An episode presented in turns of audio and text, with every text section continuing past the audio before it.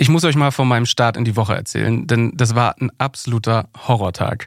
Ich bin morgens aufgewacht und es war irgendwie draußen schon hell und ich habe mich gefragt, warum eigentlich? Hab dann aufs Handy geguckt und gemerkt, ich habe meinen Wecker nicht gehört. Oder ich habe den gehört und ausgemacht. Auf jeden Fall bin ich nicht aufgestanden.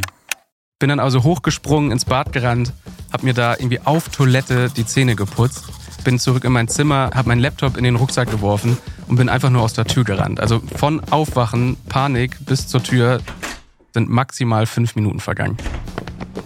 Ich bin dann zur Tram gerannt und Google Maps hat gesagt, die kriegst du noch, die nächste. War aber nicht so, die ist mir einfach vor den Augen weggefahren.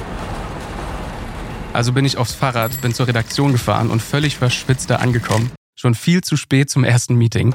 Hab mich dann in dieses Meeting gesetzt, mit den Leuten geredet und noch in diesem Meeting kam eine Kollegin und meinte, sag mal Ben, was ist eigentlich mit dem Artikel, den du heute veröffentlichen sollst? Den hatte ich vergessen. Also habe ich mich direkt nach dem Meeting wieder hingesetzt, habe diesen Artikel geschrieben und während ich den geschrieben habe, da hat mein Handy vibriert. Und das war so eine Sturmwarnung. Und in dem Augenblick ist mir aufgefallen, shit, das Fenster in meinem Schlafzimmer, das ist sperrangelweit offen. Ja, das war also mein Start in diese Woche. Es hätte ein bisschen besser laufen können. Das mit dem Artikel, das habe ich zwar alles irgendwie geschafft. Ich habe halt abends so Überstunden gemacht. Aber dann lag ich endlich im Bett und habe an die Decke geguckt und ich konnte einfach nicht schlafen. Dieses Stressgefühl, was ich hatte, das hat sich mit dem Panikgefühl vermischt, morgen wieder zu verschlafen. Und ich habe einfach nur gedacht, Band, wenn nicht mal das Schlafen klappt, dann musst du was ändern.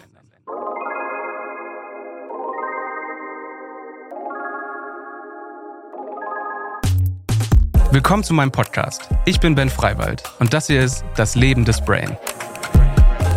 Ich erzähle euch jede Woche etwas über unser Gehirn und darüber, wie es funktioniert. Das hier ist Episode 3, wie ihr trotz Stress besser schlaft.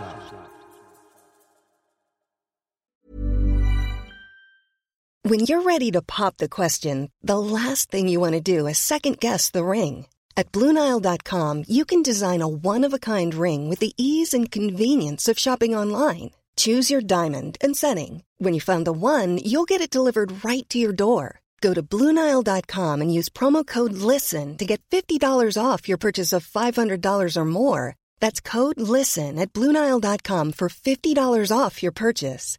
Bluenile.com code LISTEN.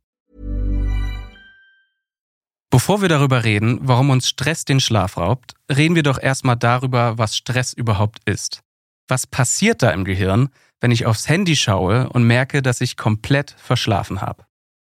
Also ganz generell, wenn wir mit einer stressigen Situation konfrontiert sind, löst unser Gehirn eine Kampf- bzw. eine Fluchtreaktion aus.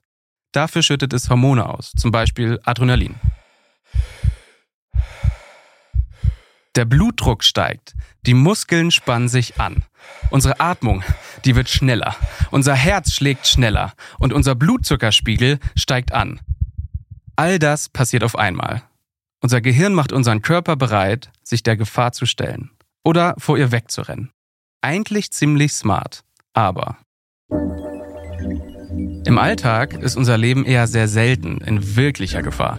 Was wir heute unter Stress kennen, das ist meistens psychischer Stress.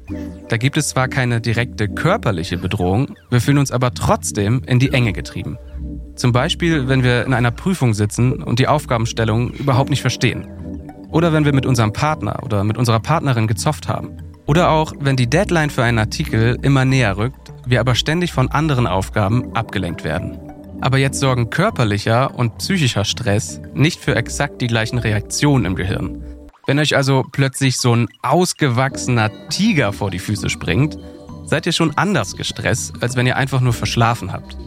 Aber egal welche Reaktion ihr auf Stress habt, alle sind Teil des sogenannten Threat Response Systems. Nennen wir es der Einfachheit halber Stresssystem. Kommen wir also dazu, was in unserem Gehirn passiert, wenn wir gestresst sind. Im Herzen dieses Stresssystems, da liegt die Amygdala. Das ist so eine Region ungefähr so groß wie eine Mandel. Die Hirnforschung geht davon aus, dass die Amygdala eine entscheidende Rolle dabei spielt, wie wir auf Stress reagieren. Diese kleine Amygdala ist mit vielen Hirnregionen verbunden. Einige von diesen Regionen sind für bewusste Vorgänge verantwortlich, andere für unbewusste. Manche der Regionen tracken unsere Umwelt und generieren sensorische Informationen, zum Beispiel wenn ein Ball auf dich zufliegt. Andere Regionen sind für abstraktere Vorgänge zuständig, zum Beispiel wenn wir uns mit jemandem streiten. Wenn die Amygdala eine Gefahr ausmacht, kommuniziert sie mit genau den Hirnregionen, die eine angemessene Reaktion auslösen könnten. Zum Beispiel mit motorischen Regionen, die wir zum Ausweichen brauchen. Wenn wir in der Mittagspause auf einer Parkbank sitzen und durchatmen wollen und plötzlich fliegt ein Fußball auf uns zu. Die Amygdala ist aber auch mit den Hirnregionen verbunden, die Teil des Schlaf-Wach-Zirkels sind. Gibt es Stress, werden diese Regionen mit Hormonen überschüttet. Mit Dopamin, mit Serotonin, mit Noradrenalin. Dadurch sind wir fokussiert und können die Stresssituation lösen. Das habe ich vorhin schon gesagt. Wir erhöhen den Blutdruck, die Muskelspannung, die Atmung, die Herzfrequenz und den Blutzuckerspiegel. Also, wir sind in Alarmbereitschaft. Genau das. Das ist aber nur der erste Teil der Stressreaktion. Es gibt noch einen zweiten. Der zweite Teil ist als Hypothalamus-Hypophysen-Nebennierenachse bekannt. Äh, Happy Hipposaurus Nebenhöhlenachse, sorry, was? Den Namen muss sich wirklich niemand merken. Wichtig ist nur, dass diese Achse, auch wie die Amygdala, bei Gefahr richtig viele Hormone ausschüttet, darunter auch Cortisol. Wenn ihr also angegriffen werdet, dann lenkt Cortisol die Energie von nicht so dringlichen Prozessen, wie zum Beispiel der Wundheilung, weg, hin zur eigentlichen Gefahr. Um die Wunden kann man sich ja auch später noch kümmern. Jetzt wird die Energie gebraucht, um sich zu verteidigen. Das führt zu ähnlichen Reaktionen wie die von der Amygdala. Aber Cortisol ist eben langsamer. Das hält aber dafür auch länger an. Länger anhaltend, genau das ist das Problem. Denn der Spiegel des Stresshormons Cortisol beeinflusst den Schlaf-Wach-Rhythmus. Normalerweise nimmt der Cortisolspiegel abends ab, um unseren Körper auf den Schlaf vorzubereiten. Aber Menschen, die unter Schlaflosigkeit leiden, weisen abends immer noch einen hohen Cortisolspiegel auf. Das zeigen auch Studien. Sie wachen dadurch öfter nachts auf. Dank Cortisol sind sie dann bereit, gegen einen Tiger zu kämpfen, obwohl sie eigentlich nur schlafen wollen. Okay, also wenn wir zu viel gestresst sind, dann kriegen wir Schlafprobleme. Schlechter und zu wenig Schlaf wiederum führt dann zu. Noch mehr Stress, genau. Der Tiger beißt sich quasi selbst in den Schwanz. Na, danke auch.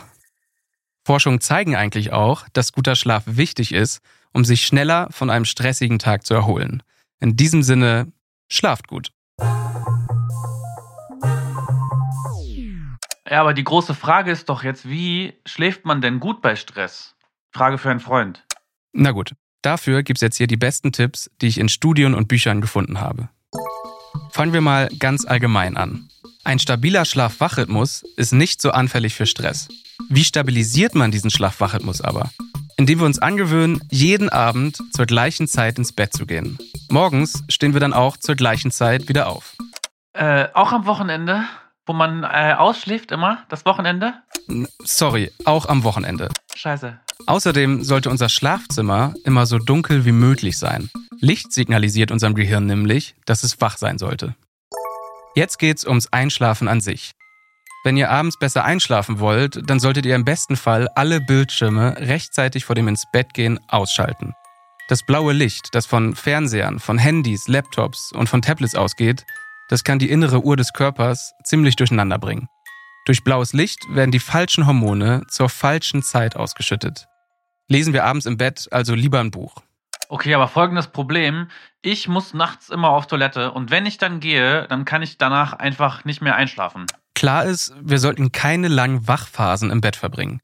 Wir sollten dann lieber aufstehen und irgendwas Langweiliges machen, am besten ohne blaues Licht, also zum Beispiel das Buch weiterlesen. Fortgeschrittene können auch meditieren oder ganz langsam ein und ausatmen. Wir gehen erst zurück ins Bett, wenn wir merken, dass wir richtig, richtig müde sind. So lernt das Gehirn, dass das Bett nur zum Schlafen da ist und nicht, um ewig zu grübeln. Bei Stress steigt der Spiegel des Stresshormons Cortisol und das beeinflusst den Schlaf-Wach-Rhythmus. Dann kann Stress zu Schlafproblemen führen und schlechter Schlaf sorgt für noch mehr Stress. Diese fiese Stressspirale, die müssen wir unbedingt unterbrechen. Am besten mit gutem Schlaf. Also, sorgt für einen stabilen Schlaf-Wach-Rhythmus, indem ihr immer zur gleichen Zeit ins Bett geht und aufsteht. Richtet euch vor dem Schlafengehen genügend Zeit ein, wo ihr nicht auf Bildschirme guckt. Und falls ihr doch mal nachts aufwacht und nicht weiter schlafen könnt, dann steht ihr am besten auf und macht irgendwas, was euch beruhigt. Aber vielleicht noch mal ganz generell, wenn euch euer Stress öfter um den Schlaf bringt, dann versucht mal einen Gang runterzuschalten. Vielleicht lässt sich der ein oder andere Termin ja auch mal absagen. Das war das Leben des Brain. Wenn euch die Folge gefallen hat, dann abonniert den Podcast. Ihr könnt ihn auch an Freundinnen weiterschicken und lasst gerne Bewertung da. Wir hören uns nächste Woche wieder. Dann geht es darum, warum man sich manchmal einfach völlig überfrisst.